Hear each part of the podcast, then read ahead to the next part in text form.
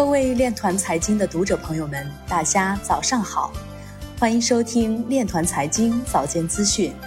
今天是二零二一年三月二十七号，农历二月十五。首先，让我们聚焦今日财经。日本央行高级官员表示，在现阶段启动央行数字货币试验是必要的一步。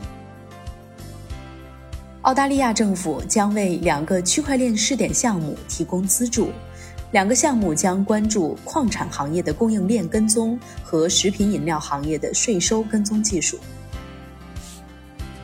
香港正在测试以快速支付系统为数字人民币移动支付充值。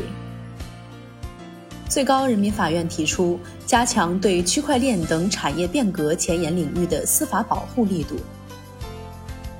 以太坊非零地址数量突破五千六百万个，创历史新高。时代周刊四份 NFT 杂志封面拍卖结束，总售价为二百七十六个以太坊。Beeple 发推表示将交易马斯克 Elongate NFT。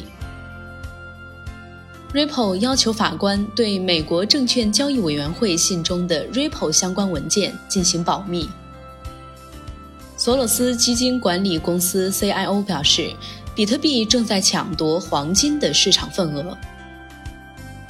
美联储博斯蒂克表示，比特币使用量并不大，不对现有的货币造成威胁。